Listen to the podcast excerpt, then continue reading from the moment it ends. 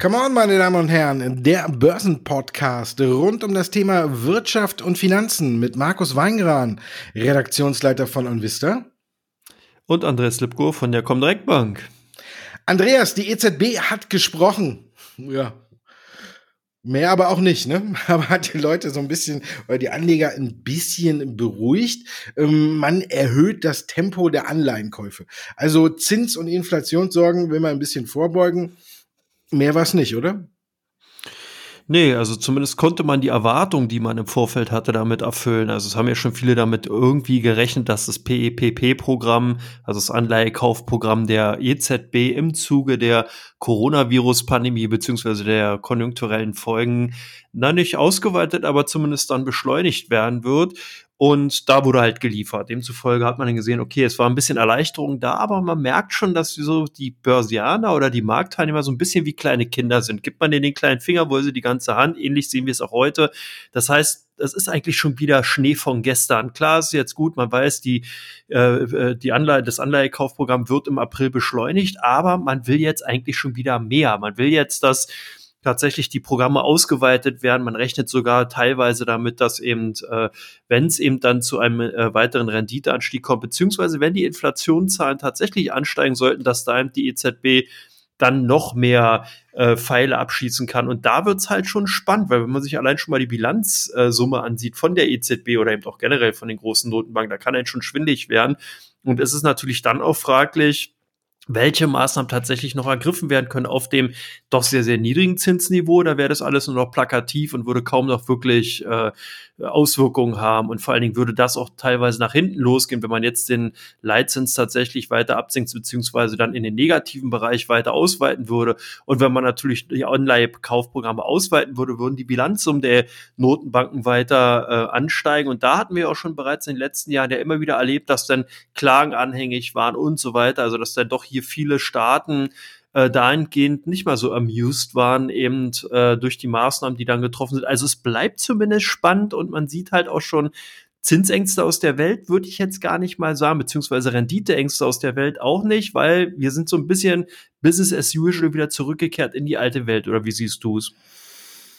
Ja, ich glaube, das interessiert, glaube ich, so groß keinen. Ne? Ob jetzt der Bund Future nach oben geht oder ein bisschen nach hinten äh, für den deutschen Markt. Ich glaube, wir sind ja, wenn wir uns die deutschen Staatsanleihen angucken, da ist das äh, Minus zwar kleiner geworden, aber wir kriegen ja immer noch Geld dafür. Also, ähm, ich glaube, die Krux oder es hängt alles an der an der Fed. Wenn Jerome Powell nächste Woche sagt, äh, hm, mir sind die Zinsen egal, die können auch auf zwei Prozent steigen, äh, dann gehen, glaube ich, die Maßnahmen der EZB ins Leere. Ich meine, es gucken alle nur äh, oder die meisten auf äh, die Zinsen in den USA und solange die unter 1,6 sind, ist alles noch in Ordnung. Wir haben jetzt gute Arbeitsmarktdaten gesehen, aber ich glaube, das Zünglein in der Waage wird hier die FED sein, wie die nächste Woche darauf reagiert. Wenn die wieder quasi mit so einer auch, ja, ich will jetzt nicht sagen Nullnummer, aber wenn die um die Ecke kommt und John Paul hat ja mit seiner, mit seinen letzten Aussagen eher die Märkte verunsichert, als dass er sie nochmal beflügelt hat, weil er gesagt hat, äh, wir achten dann zwar drauf, aber wir werden nichts unternehmen. Wenn er das jetzt wieder so konkret raushaut, dann denke ich, haben wir wieder ein kleines Problem. Also ähm, schön, dass die EZB in diese Richtung reagiert hat. Aber natürlich die große Frage ist, ob es auch die Fed macht und ob die Fed äh, den Zinsen konkret entgegentritt. Dann, glaube ich, haben wir freie Fahrt ins äh, nächste Wochenende. Wenn nicht, haben wir, glaube ich, dann äh, eher ein kleineres Problem. Also ich denke, schön, was die EZB gemacht hat. Ja, sie hat die Marktteilnehmer hierzulande beruhigt, so wie man es erwartet hat. Aber ob es die FED dann auch macht, ist, glaube ich, das äh, steht auf dem anderen Blatt. Aber ich glaube nicht, dass sie jetzt da so extrem nach vorne preschen wird, um die Märkte zu gefährden. Aber wo wir in den USA sind, die treffen sich endlich mit China. Der Außen- oder die Außenminister kommen zusammen. Denkst du, dass sich das Verhältnis zwischen beiden Seiten aufhält? Naja, zumindest wird man hier zumindest erstmal wieder eine Basis schaffen, dass sich beide Seiten eben auch auf der politischen Themenseite wieder treffen können. Vorher war eigentlich der Handelskonflikt wirklich maßgeblich und man hat natürlich versucht, alle anderen nehmen oder alle anderen Schauplätze eher zu Nebenkriegsschauplätzen zu deklarieren oder zu äh, deklassieren.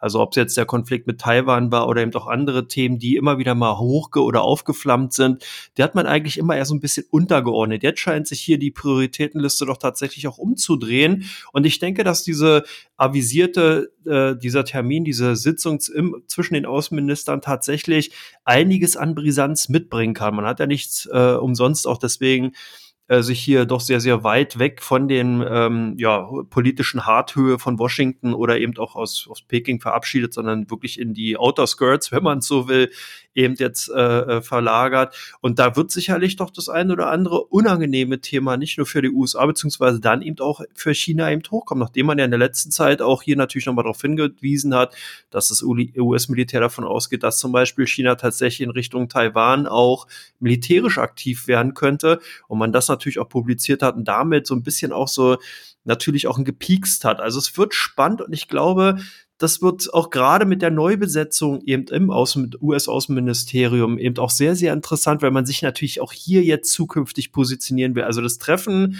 hat wirklich in sich. Oder siehst du es da anders? Nö, ich finde, äh, ich habe es ja schon gesagt, also ich finde, dass äh, China tritt ja gegenüber beiden viel offensiver auf, als sie es gegen Trump gemacht haben. Jetzt kann man darüber diskutieren, ob sie da vielleicht äh, ihr Morgenluft wittern oder sonst was.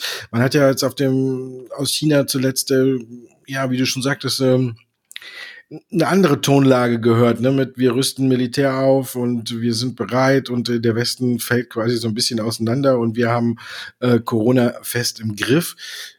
Ja, heute sind so ein bisschen versöhnlichere Töne gekommen, aber beide, wie hatte hier Li Keqiang gesagt, der Chinas Regierungschef, beide Staaten sollten sich um eine nachhaltige und gesunde Entwicklung ihrer Beziehungen bemühen. Ja, aber wir wissen auch alle, äh, dass das nur geht, wenn sich alle aus äh, den inneren Angelegenheiten von China raushalten. Und das werden äh, vielleicht nicht viele tun oder auch die USA bestimmt nicht. Man hat die Sachen angeprangert, auch mit Hongkong. Da gibt's ja jetzt noch ein neues Wahlgesetz, wo sich die Lage in Hongkong ja quasi auch wieder äh, von der Demokratie wegbewegt, sagen wir es mal vorsichtig. Und ich glaube, da wird die USA auch nicht weiter äh, tatenlos zugucken und die USA und auch andere westliche Nationen werden weiterhin äh, gewisse Dinge in China anprangern, auch zu Recht. Und deswegen glaube ich nicht, dass sich die Beziehung äh, auf äh, so eine nachhaltige und gesunde Entwicklung äh, einstellen können, weil die heißt ja eigentlich im Grunde genommen, lasst uns äh, da unten machen, was wir wollen und äh, im Rest der Welt können wir freundlich miteinander leben. Und ich glaube, da spielen eigentlich alle mit und deswegen, wie du schon sagst, es wird dieses Treffen wirklich von äh, entscheidender Bedeutung sein.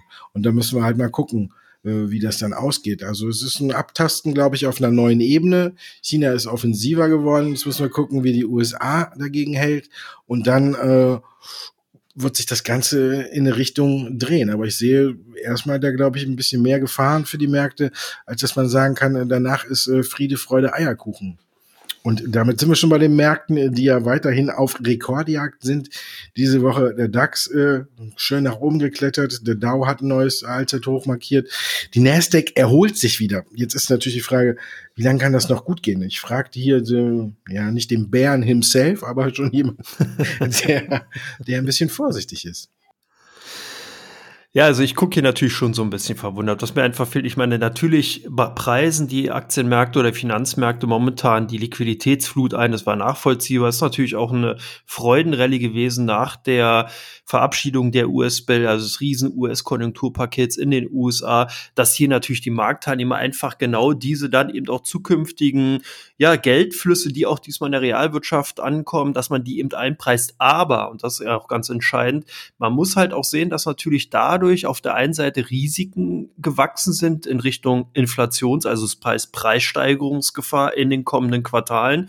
Und was mir so ein bisschen fehlt, ist klar, wir sehen einigermaßen optimistischere Konjunkturdaten aus den USA, aus Europa, aber die sind aus meiner Sicht heraus noch nicht wirklich so groß und so dynamisch, dass man hier wirklich davon sprechen kann, dass man hier eine Bestätigung der Aktienkurse beziehungsweise das Finanzmarktverhalten sieht, sondern ganz im Gegenteil, man sieht hier eher eine Stabilisierungs, äh, äh, ja, Stabilisierungsformation und eine leichte Steigung. Aber wenn man eben die Aktien Kurse oder die Indizes insgesamt ansieht, dann könnte man ja davon ausgehen, dass man eben mittlerweile schon wieder voll in der Boomphase drin ist, hier irgendwelche Wachstumszahlen in Europa und den USA jenseits der 4% geschrieben werden und davon sind wir ja doch noch entfernt. Also ich glaube einfach, dass wir tatsächlich einige Risikocluster aufgemacht haben, was aber, und damit hast du auch recht, dadurch, dass ich ja noch bearish bin, so ein bisschen und du ja positiv, ist ja die Börsenwelt in Ordnung, weil wenn alle bullish wären, dann müssen die Hörer vorsichtig sein, wenn ich jetzt hier anfange, sozusagen auch die Bullenhörner aufzusetzen und auf den Handelstisch zu tanzen, dann wird's gefährlich, nicht nur vom, äh, von der äh, Vorstellung her, sondern insgesamt auch vom, von der Stimmung an den Börsen. Also von daher ist vielleicht sogar diese Skepsis, die in der auf der einen Seite vorhanden ist, ganz gesund und wir können tatsächlich, das was du auch schon öfters mal gesagt hast, dass du tatsächlich davon ausgehst, dass die Börsenkurse weiter steigen, genau das eben auch sehen, weil eben solche Marktteilnehmer wie ich, die da eher vorsichtiger sind, natürlich den Kursen dann teilweise hinterherlaufen oder eben gehatcht sind und demzufolge einen Teil der Performance verpassen.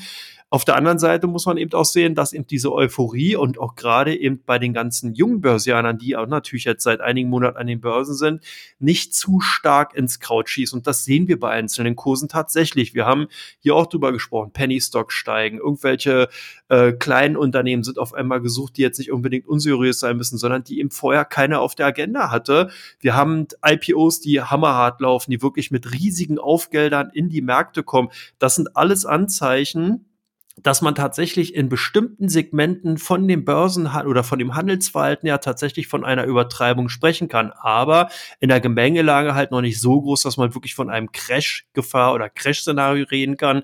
Man darf es nicht ausblenden. Insgesamt denke ich, ähm, also die Aktienkurse, die wir momentan sehen, oder die, die Indizes, Aktienindizes in äh, Europa und den USA sind tatsächlich ambitioniert bewertet. Ich erwarte jetzt, dass auf einer fundamentalen Seite da einfach Futter kommt, um das eben untermauern zu können. Sollte das nicht kommen, sehen wir tatsächlich doch eine ausgedehntere Konsolidierung. Hast du denn noch jetzt ein paar richtig bullische Argumente? Ich suche gerade die Hörner. Nee. Mir geht das auch äh, wieder ein bisschen zu schnell. Ich verstehe es äh. Ich hatte auch gedacht, dass wir ähm, ein bisschen langsamer jetzt, dass sich das Ganze ein bisschen äh, verlangsamt, wie wir es so hatten, so ein bisschen auf altes Niveau zurückkehrt und alles. Aber wenn ich jetzt schon gucke, ähm, wir, wir sprechen nachher über die Zahlen von Battle Power, da hat es mir äh, schon wieder die Fragezeichen ins äh, Gesicht gedrückt. Ne? Plug Power auch gestern über 12 Prozent wieder nach oben. Und das sind für mich Sachen, ich weiß, kann ich, äh, ja, man ist wieder so ein bisschen ratlos. Ich habe ja gesagt, man müsste da ein bisschen vorsichtiger werden, aber da wird man dann immer ein bisschen bestraft, wenn die Aktienkurse dann wieder zweistellig nach oben gehen. Für mich ist da auch nicht bei vielen, ähm, also zumindest beim Wasserstoff, mittlerweile auch nicht mehr genügend Futter dahinter, dass das alles rechtfertigen würde. Aber zum Beispiel ist bei Black Power auch äh, letzte Woche, ich glaube, Goldman Sachs rausgegangen, oder äh, ich weiß würde nicht meine Hände jetzt für Goldman Sachs ins Feuer legen, könnte auch morgen Stanley gewesen sein. Jemand hat irgendein amerikanisches Bankhaus Black Power wieder zum Kauf empfohlen bei 65 äh, US-Dollar. Also da sieht man auch, äh, ja, ich kann das nicht ganz nachvollziehen, dass alles wieder in diese Höhen steigt. Ich bin auch ein bisschen vorsichtiger geworden und ja, ich habe die Bullenhörner, ich, vielleicht habe ich noch eins auf. Ich denke, dass äh, zumindestens, äh, ich denke, dass vielleicht auch viele Investoren noch so ein bisschen auf den DAX gucken, dass der DAX äh, im Gegensatz zu den US-Werten ein bisschen äh, freundlicher unterwegs ist, weil wir hier eben, auch wenn wir uns die DAX-Titel angucken, jetzt können wir darüber streiten, ob sie langweilig oder nicht sind, ähm, alle noch nicht auf Allzeithoch rangieren. Ich tue mich halt sehr schwer mit Werten äh, in den USA, die noch so zu empfehlen oder zu sagen, da geht unbedingt noch was, wenn man äh, guckt, wo die stehen. Tesla ist ja jetzt äh, hat ja ein Drittel nachgegeben. Da kann man ja auch schon wieder fast sagen, okay, die darf sich erholen, ne? Und eine Apple oder so. Da, mittlerweile waren wir ja wieder an Niveaus angereicht, wo man sagen kann, okay, hier ist äh, eine Erholung wieder angebracht nach den deutlichen Rücksetzern. Aber wenn ich mir die Geschwindigkeit angucke, wie diese Erholung läuft, dann muss man ja Angst haben, dass Tesla in, in einer Woche oder in anderthalb Wochen äh, wieder bei 900 Dollar steht. Und dann sind wir wieder in der gleichen Situation bei den Tech-Werten, äh, dass die auf, das, auf dem Niveau sind, äh, von dem sie konsolidiert haben. Und da frage ich mich, wo dann die Fantasie herkommen soll, dass es weiter nach oben geht. Also beim Dow mit ein paar Werten wie nach Boeing oder irgendwas, wo man eine Erholung spielt, wo jetzt äh, neue Käufe von Southwest Airlines kommen sollen und so, da kann ich mich ja überall noch mit anfreunden, dass man da Fantasie entdeckt und dass man da rankommen kann. Aber ja, wenn jetzt die Tech-Werte innerhalb von kürzester Zeit wieder an ihr altes Niveau ranlaufen, äh, dann würde ich, glaube ich, auch äh, mein zweites Bullenhorn äh, oben abschrauben und sagen, jetzt gehe ich auf Tauchstation. Aber vorerst, hm, ja, gilt, gilt das Motto, ne, man muss die Partys feiern, wie sie fallen. Ne? Und gerade wird wieder gefeiert und dann kann man nicht sagen, den Finger heben und sagen, oh, oh, oh, sondern eher sagen, bleibt trotzdem äh, ein bisschen vorsichtiger, verfallt nicht in komplette Euphorie und guckt nach wie vor aufs Depot. Das war Teil 1. Jetzt gucken wir auf Ihre Fragen in Teil 2.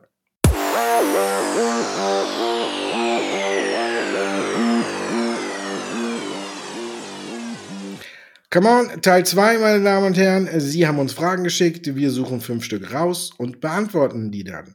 Die erste geht an unseren Automobilexperten Andreas. VW und Daimler stehen im Rampenlicht. Wird BMW bei dem Ganzen vergessen?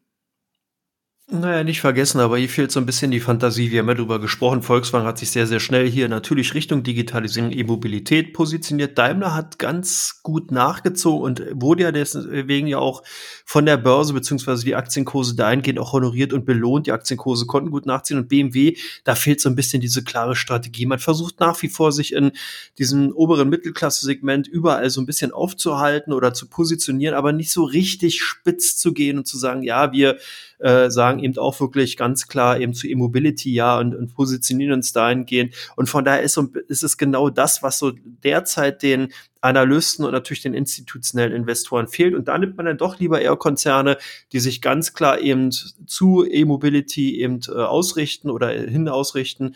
Und demzufolge ist da BMW so ein bisschen in so einer, ja, wie soll man sagen, zwischen allen Stühlen sitzen. Die letzten Zahlen haben es ja zwar gezeigt, dass das Geschäft weiterhin gut läuft. Wir haben gesehen, dass im ersten Halbjahr gab es ja doch einen dramatischen Umsatz- und Gewinnrückgang. Der konnte dann im letzten Quartal ganz gut wieder aufgefangen werden. Äh, so dass unterm Strich eigentlich ein relativ akzeptable, akzeptables Ergebnis von 2,2 Milliarden äh, übrig blieb. Zwar ein bisschen unterm Vorjahreswert von ungefähr 6 Prozent, 5,8 Prozent, aber insgesamt sage ich mal so, dass eben viele Analysten mitleben können. Aber eben, wie gesagt, die Aussichten, die Perspektiven fehlen. Und das ist genau der Punkt, warum man hier so ein bisschen mit angezogener Handbremse fährt und nicht so richtig aus den Hufen kommt. Und ja, da fehlt halt so ein bisschen die Fantasie. Und wir haben es ja hier auch öfters gesagt, Equity Story, also die Unternehmensgeschichte an sich ist halt das, was eben Börsianer, was Investoren wollen und brauchen. Die wollen eben da natürlich auch eine Perspektive bei dem Unternehmen sehen, also auch natürlich eine Story dahinter. Eine Perspektive gibt's ja natürlich bei BMW, das Unternehmen, denen geht's ja jetzt nicht so schlecht, aber wie gesagt, so ein bisschen dieses technologische Know-how, das Quäntchen, Innovation und eben auch, dass man eben mit auf diesen Zug aufspringt. Ob es dann richtig ist, das stellt sich ja natürlich hinterher raus. Vielleicht sind es ja dann die lachenden Dritten, wenn das mit E-Mobility tatsächlich nicht so laufen sollte, aber das zeichnet sich momentan zumindest nicht ab. Von daher muss man sagen, wird man mit BMW tatsächlich eher hinten angestellt. Also das, damit muss wohl wahrscheinlich die Aktie und dann die Aktionäre erstmal leben. Anders, du hast schon angeteasert, Ballard Power Nachzahlen kräftig gesucht. Waren die denn tatsächlich so gut, Markus? Nee, alles andere. Also ich fand sie nicht gut. Also hat ja jeder seine eigene Meinung.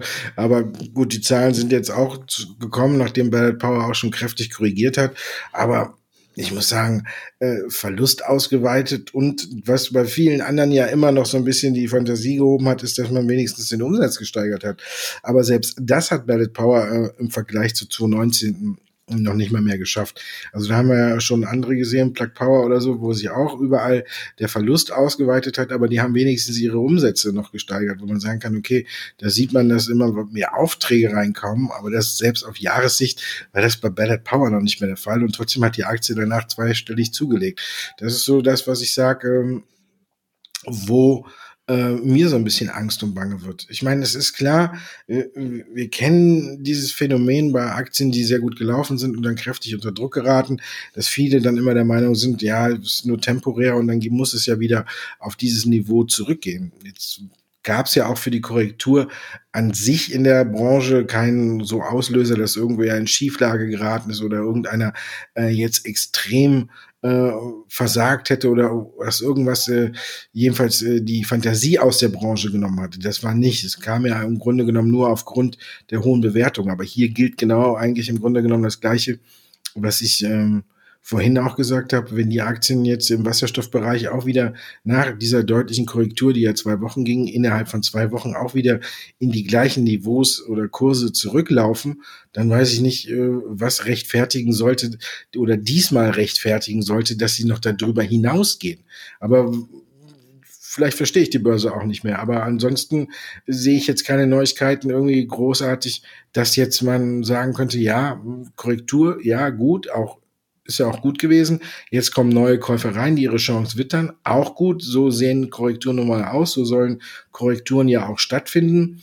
Aber wenn es in dieser Geschwindigkeit wieder geht, weiß ich trotzdem nicht, wie man jetzt rechtfertigen könnte, dass Ballot Power auf ein höheres Niveau steigt als vor der Korrektur. Weil im Grunde genommen haben sie weder jetzt so extrem gute neue Aufträge geliefert, noch haben die Zahlen irgendwie überzeugt. Also von daher ich wäre weiterhin ein bisschen vorsichtig, zumindestens äh, dann, wenn wir wieder an das äh, Vorkorrekturniveau heranlaufen. Adidas, da hört sich der Ausblick gut an. Ist die Aktie wieder im Aufwind? Ja, Adidas und generell die ganzen Sportartikelkonzerne, ob es jetzt Nike und Puma oder eben auch Under Armour eben und Adidas sind, sind für mich so ein bisschen Phänomene. Muss ich wirklich sagen, da habe ich tatsächlich in dem letzten Jahr öfters mal daneben gelegen, weil ich eher davon ausgegangen bin, dass wir hier doch größere Umsatzrückgänge sehen. Aber man wurde immer wieder eines Besseren belehrt und das zeigt eben auch ganz schön viele interessante Dinge auf. Zum einen, wie wichtig das Branding ist, wie wichtig Marken sind und das zeigt eben Adidas und Nike insbesondere, dass man hier eben wirklich so tief in dem Gedächtnis oder beziehungsweise im Kaufverhalten der Konsumenten reingefräst ist, dass diese tatsächlich gar nicht mehr auf die Großereignisse so zurückgucken, wie eben Olympiade oder irgendwelche äh, Fußballmeisterschaften, sondern tatsächlich sich dann eben, wenn sie online unterwegs sind, auf diese Produkte ganz klar eben beziehen und darauf zurückgreifen. Das fand ich schon mal sehr, sehr spannend und zeigt eben auch, wie wichtig insgesamt Markenimage und Markengestaltung halt ist. Das zweite ist, dass man eben auch sieht, wie wichtig es ist, dass Old Economy Unternehmen, und dazu gehört ja eigentlich eigentlich ein Sportartikelhersteller, wie schnell die eben digitalisieren, wie schnell die eben auch Paradigmenwechsel wahrnehmen können und darauf reagieren können. Und das ist für mich bei Adidas auch ein super Phänomen gewesen. Man hat hier wirklich diese Megastores. Man war ganz klar im stationären Handel richtig fest unterwegs. Man hatte 1A-Lagengeschäfte gehabt und so weiter. Also wirklich, eigentlich ist man hier mitten erwischt worden, hat aber ganz schnell reagiert, hat ganz schnell auf Onlinehandel umgestellt hat äh, dahingehend natürlich auch dafür Sorge getragen, dass das Geschäft trotzdem eben noch gut lief. Und das ist für mich auch nochmal ein gutes ein Zeichen beziehungsweise eine Indikation dafür, dass eben Unternehmen wirklich schnell agieren müssen und dass diese Kombination eben aus Innovation, aus technologischem Verständnis und Digitalisierung, dass das eben wirklich tatsächlich auch die Zukunft ist. Und äh, last but not least natürlich zeigt es eben auch auf, dass eben auch Kostenreduktion, die natürlich dann auch einherging, dass die natürlich genauso wichtig ist. Und die führt dann eben auch dazu, dass man eben trotz Umsatzrückgängen und dass man dann eben natürlich auch insgesamt durch, durch diese ganze Problematik, die sich eben mit den Restriktionen und Lockdowns ergeben haben, eben trotzdem noch ein gutes Ergebnis ausweisen kann, auch wenn das insgesamt nicht jetzt der Oberbringer ist, aber für die Pandemie, insgesamt für die Gesamtsituation muss man wirklich sagen, Chapeau und Glückwunsch an die Mutter, äh, von dem Management von Adidas. Da haben die wirklich alles richtig gemacht. Der Umsatz, äh, der sah gut aus, Gewinn sieht gut aus, Gewinnentwicklung insgesamt auch. Das heißt, wenn jetzt auch hier wieder eine Normalität einkehrt und wenn auch wieder die Großereignisse wie die Olympiade und so weiter stattfinden können, dann wird bei den Unternehmen richtig die Kasse klingeln, weil man nämlich dann auf der einen Seite die Kosten im Griff hat, auf der anderen Seite im Online-Geschäft mega positioniert ist, sowohl als auch dann natürlich von den stationären Handel wieder profitieren kann. Also das ist schon eine sehr, sehr interessante Situation und wie gesagt, für mich war es ein wirklich mega großes Learning insgesamt großes Learning auch für die Nano-Repro-Aktionäre, die irgendwann auch mal feststellen müssen, dass sozusagen auch mal eine Fahnenstange ein Ende hat. Neue Bestellungen zeigen keine Wirkung mehr. Ist jetzt der Hype vorbei bei den Aktien? Ja, ich glaube so ein bisschen schon, ja. Das war ähm, ein Hype drin, der auch zu Recht drin war, wenn man sich anguckt, wie sich das Unternehmen jetzt entwickelt hat und alles und was da für eine äh, Umsatz- und Gewinndimension drauf zukommt, dann ist die Aktie ja, weiß nicht, vervier- oder verfünffacht, hat sie sich innerhalb von wenigen Wochen. Und dann ist klar, dass irgendwann auch diese Fahnenstange mal zurückkommt. Bei der neuen Bestellung, die ja einen Bewert von 170 Millionen Euro angeblich auch noch haben soll, ist der Test aber auch noch nicht zugelassen, steht alles noch so ein bisschen unter ja, sag ich mal, äh, ja, wackelige Beine ist vielleicht ein bisschen zu scharf formuliert, aber der Test muss erst zugelassen werden, vielleicht kommt dann nochmal neuer Schwung rein, aber mittlerweile muss man ja auch sagen, ähm, die Aktie ist da angekommen, wo sie eigentlich äh, hingehört, wenn nicht sogar noch ein bisschen mehr. Und da ist dann auch die Frage, was kann das jetzt noch einpreisen? Ist klar, dass NanoRepro jetzt in, in diesem Jahr wahrscheinlich bei von Rekord zu Rekord jagen wird bei den Quartalszahlen. Davon ist aber auch eine große Menge jetzt mittlerweile schon im Kurs eingepreist und dann sollte man immer noch äh, ein bisschen berücksichtigen, dass Nano Repro ähm, ja so ein Zwischenhändler im Grunde genommen ist. Ne? So, so ein Klöckner und Co. im Stahlhandel ist äh, Nano Repro äh, im Schnelltestbereich. Die forschen zwar auch ein bisschen, aber jetzt um die ganzen Schnelltests auch bei Corona, um die es geht, die haben sie nicht selber produziert, sondern haben sie nur bei aussichtsreichen Firmen, wo er zugelassen werden kann, äh, quasi eingekauft und verkaufen die dann weiter. Also im Grunde genommen muss man ja auch gucken erstmal, wie sich das Ganze dann auch auf die Marge und alles auswirkt und ja, ich lege mich fest, der Hype ist erstmal vorbei und großartig wird er wahrscheinlich wieder losgehen, wenn der Test zugelassen wird und die Bestellung kommt, dann können wir nochmal, ja, wird die Aktie wahrscheinlich nochmal einen Sprung machen, aber der ganz große Hype und die ganz große Entwicklung, die ist, glaube ich, jetzt bei Nano Repro mehr als eingepreist. Eingepreist scheint bei Johnson Johnson auch die EU-Zulassung schon zu sein. Ne? Die Aktie hat ja eigentlich darauf kaum reagiert. Jawohl, damit war die Frage beantwortet. Ja. Nein, Quatsch. ja, Johnson Johnson hat natürlich so ein bisschen das Problem, dass man hier schon im Vorfeld, also schon vor einigen Wochen damit gerechnet hat, dass man hier als vierter Aspirant an, auf der Bildfläche der Impfstoffhersteller erscheinen wird. Von daher ist natürlich hier schon der ein oder andere Investor hier frühzeitig eingestiegen. Da darf man nicht vergessen, Johnson Johnson ist halt wirklich ein riesig großer Pharma- und Gesundheits- und Konsumartikelkonzern, wenn man so will. Also die haben hier wirklich eine riesige Produktpalette und da ist natürlich der Impfstoff klar, eine Bereicherung, auch gut natürlich insgesamt für das Unternehmen, aber eben auch nur ein Rand- oder ein Teilbereich. Anders als zum Beispiel bei BioNTech oder eben Moderna, wo eben hier der Fokus natürlich ganz klein auf, das, auf die Impfstoff oder auf das Impfstoffpräparat insgesamt ist. Also von daher kann man dahingehend schon mal sagen, da kam der erste Dämpfer. Der zweite Dämpfer ist vielleicht auch der, dass man sich, wenn man sich das Präparat insgesamt mal genauer anschaut, hier so ein bisschen die ein oder andere Rückschlüsse auf AstraZeneca und auf die Wirksamkeit wieder hat. Da ist man also eher so ein bisschen skeptisch unterwegs. Nach EMA-Angaben soll, der, soll, die soll die Wirksamkeit nur bei ungefähr 67 Prozent liegen, in schweren Fällen bei 85 Prozent. Das sind alles so Dinge, da ist natürlich dann jetzt insgesamt der Börsianer, der Investor schon ein bisschen erfolgsverwöhnter, wenn er eben an Biontech oder an Moderna denkt, wo man hier jenseits der 90 Prozent eben agiert. Und von daher ist man da sicherlich auch eher verhaltener unterwegs und eher vorsichtiger, dass man sagt, okay, wir nehmen es zur Kenntnis. Dann natürlich last but not least, the winner takes it all ist ja immer so. Das heißt, die, die als erstes in den Markt kommen, haben auch gleichzeitig die erste oder die größte Aufmerksamkeit. Bei Johnson Johnson ist man jetzt hier sozusagen auf Platz vier, der glückliche zweite, dritte Platz sozusagen, wenn man so will. Das ist so ein bisschen so eine Sache, wo man sagt, hm, okay, ich bemühte sich stets, aber ist irgendwo, äh, müssen wir mal schauen, wie es insgesamt aussieht. Auch wenn die Bestellungen jetzt reinkommen, wenn natürlich die EU auch froh ist, dass man hier jetzt einen weiteren Kandidaten hat, wo man eben die Impfstoffe bestellen kann muss sich eben jetzt, wie gesagt, zeigen, zum einen, wie wirksam ist der Impfstoff tatsächlich, zum zweiten dann halt auch, kommen ja natürlich auch andere Hersteller, wir haben jetzt gehört, dass natürlich der russische äh, Impfstoff Sputnik eben auch zugelassen werden soll in der EU. Wir haben noch CureVac, die dann irgendwann mal was weiß ich, im April, Juni, Juli oder sowas dann auch mit ihrem Impfstoff kommen. Also hier ist noch sicherlich einiges am Rütteln und wird natürlich auch für Verschiebung sorgen. Von daher denke ich, sollte man Johnson Johnson vielleicht tatsächlich eher, wenn man eben die Aktie hat, als Pharmaunternehmen, als Konsumartikelhersteller sehen, weniger als wirklich Impfstoffhoffnung, Impfstoffshootings da, dann wird man den, mit den Aktien wahrscheinlich auch in den kommenden Jahren weiterhin seine Freude haben können. Ja, aber der Vorteil ist, du musst bei Johnson Johnson das Ganze nur einmal über dich ergehen lassen. Ne? AstraZeneca sich zweimal spritzen lassen, ist ja schon wieder Hochrisikogruppe, wenn man hier sieht, äh, wie der Impfstoff ein bisschen in Verruf geraten ist und äh, wo er überall ausgesetzt wird oder sonst was. Und das ist der Vorteil bei Johnson Johnson. Einmal hast du es hinter dir, ne? Und dann äh, musst du nicht zweimal zittern. Aber AstraZeneca kommen wir gleich noch in, jetzt in Teil 3 dazu, wenn du uns sagst, wie eure Anleger damit umgehen.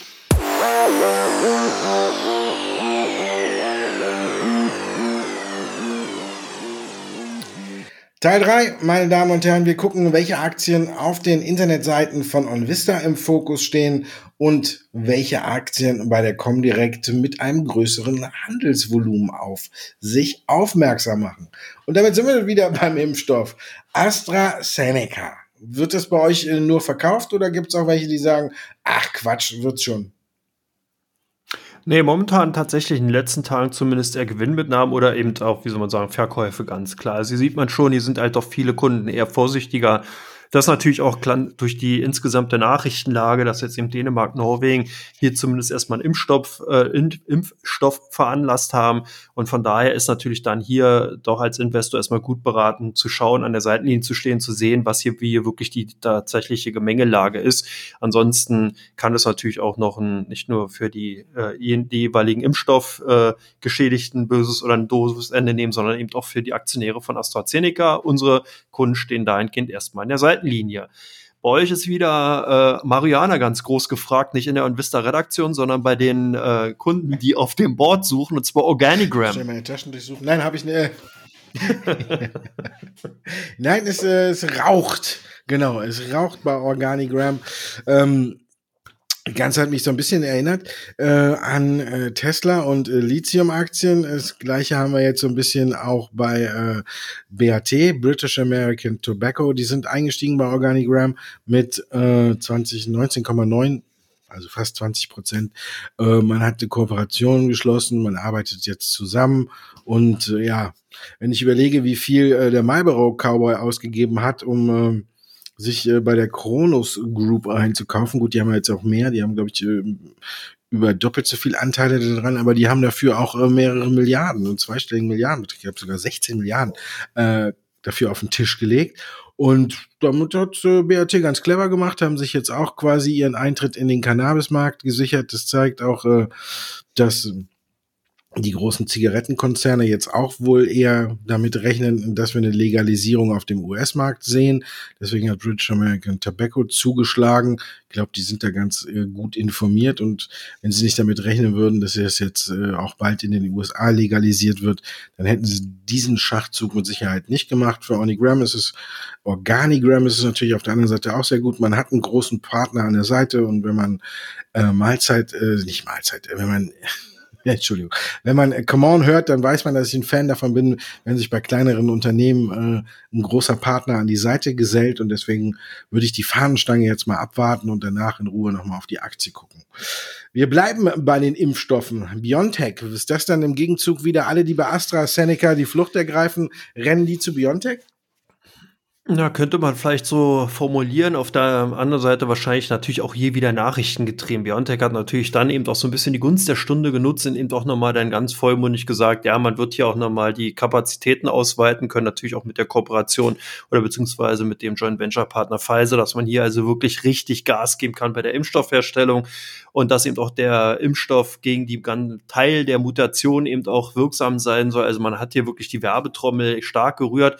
Ist auch nicht ohne Folge geblieben, dahingehend die Aktien zumindest auf der Kaufseite stärker nachgefragt gewesen, wobei Biontech schon seit einigen Wochen eigentlich sehr rege gehandelt wird. Also hier kann man wirklich sagen, die sind immer wieder auch unter den Top 10 der ausländischen Aktien, ähm, weil sie eben an der New York Stock Exchange gelistet sind. Da fallen sie mir immer wieder auf, aber jetzt natürlich dann nochmal etwas stärker weiter nach vorne gerückt, eben aufgrund der Tatsache durch die gute Nachrichtenlage für das Unternehmen bei euch dann die Roblox gesucht, das IPO jetzt die letzte Woche, ja, wahrscheinlich haben da die, eben eure Leser danach gesucht. Ja klar, oder? die wollten alle wissen, wie sie an die Börse gegangen sind und wie sie sich entwickelt hat und vor allen Dingen, wie es weitergeht. Die haben ja, äh, man muss ja sagen, gibt ja eine ganz neue Prominenz äh, im Aktienmarkt oder im Investorenbereich. Das ist ja Katie Wood, die ja mit ihrem äh, ARK Investmentfonds oder ETFs besser gesagt, äh, ja für viel Furore im vergangenen Jahr gesorgt hat.